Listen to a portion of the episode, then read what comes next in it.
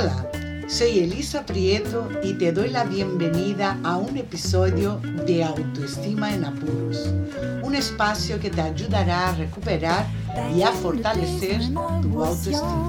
For me, Paris was just a song. Street lights were shining in my head. Why don't you come here and see for yourself? Una de las dudas más comunes que pueda surgir en una relación de pareja es si seguir o no con la relación. Esta duda puede surgir por varias razones que te contaré en este episodio. Pero el momento de mayor incertidumbre, que no sabemos qué hacer, es cuando nos pide un tiempo. Hola, ¿qué tal estás? Gracias por estar ahí del otro lado una vez más. Quiero recordarte que en mi web, por si no lo sabes aún, tienes tres ebooks gratuitos que los puedes descargar sobre la autoestima, parejas y sexualidad.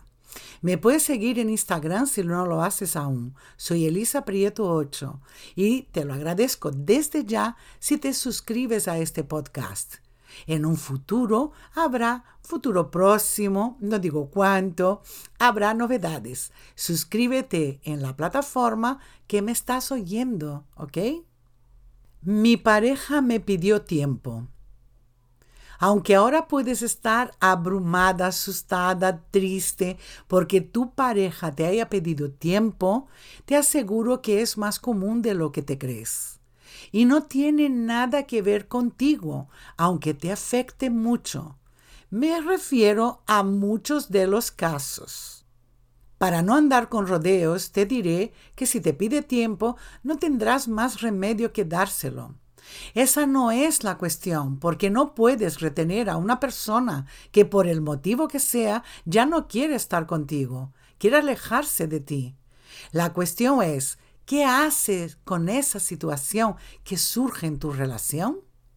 Te diré las razones por las cuales esta persona te pide tiempo y no corta con la relación. Por supuesto que no hay que olvidar que cada caso es un mundo y que habría que ver los matices, los detalles de cada situación. Te voy a contar las razones que más se repiten. Lo primero que tienes que asumir es que si tu pareja te pide un tiempo, en realidad ya no quiere estar contigo de forma temporal o definitivamente. Sé que es duro aceptar eso porque muchas veces no entendemos lo que está pasando, pero cuanto antes lo aceptes, mejor para ti. Menos sufrimiento. Vamos a ver algunas razones. Puede que tu pareja tenga dudas si seguir o no. Si la relación funciona, la duda no tiene lugar. Pero si esta persona no tiene claros sus sentimientos hacia ti, va a optar por alejarse de ti.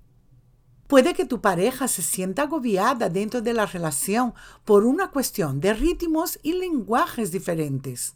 Hay personas que necesitan pruebas de amor a todas horas y otras que se agobian.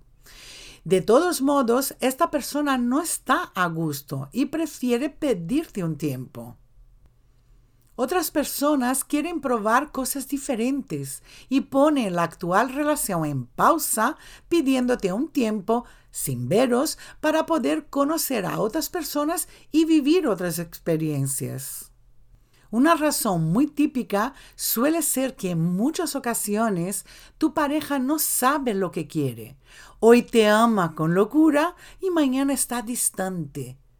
Tenéis momentos muy felices o veis con mucha frecuencia y de repente la frecuencia, sin que lo sepas por qué, baja.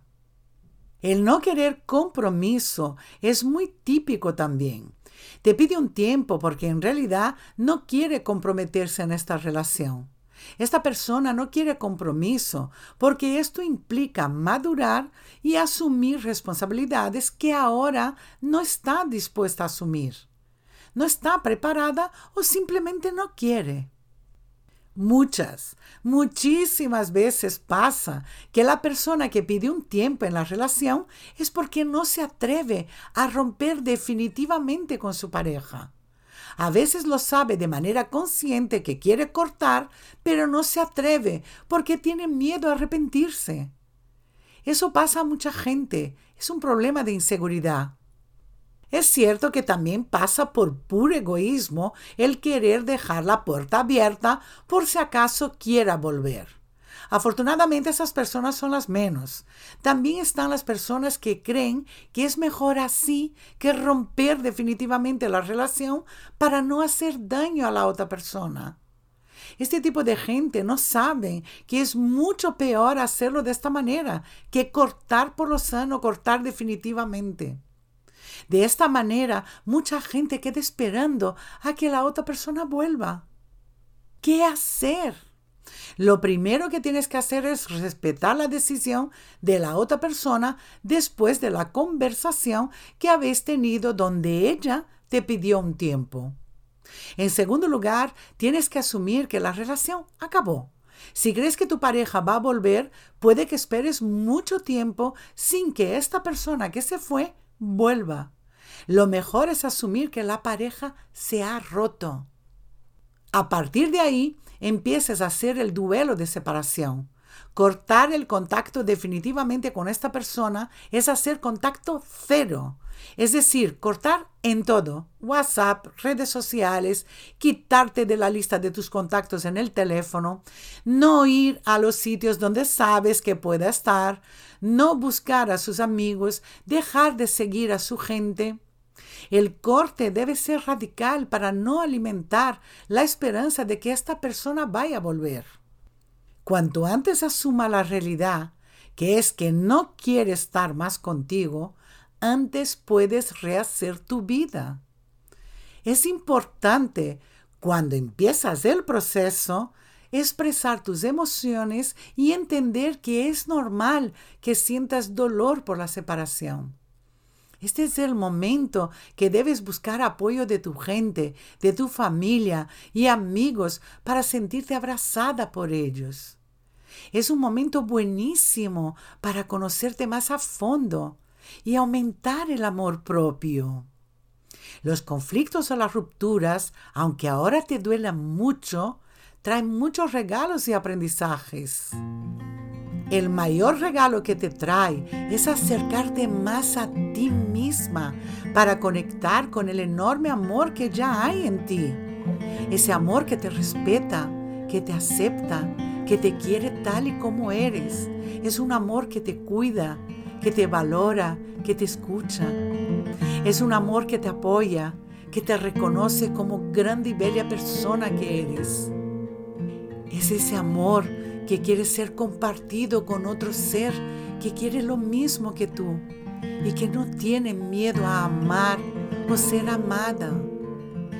Ese es el amor que está en ti. Es tu verdadero ser que está deseando que le des una oportunidad de expresarse. Ahora es el momento. Si tu pareja te pide un tiempo y no entiendes por qué, no importa déjale ir y agradece los buenos momentos vividos y también lo aprendido de esta relación. El amor de pareja es el amor que más mueve después del amor de los padres. Amor o desamor, da igual. Ambos tienen el mismo propósito en tu vida.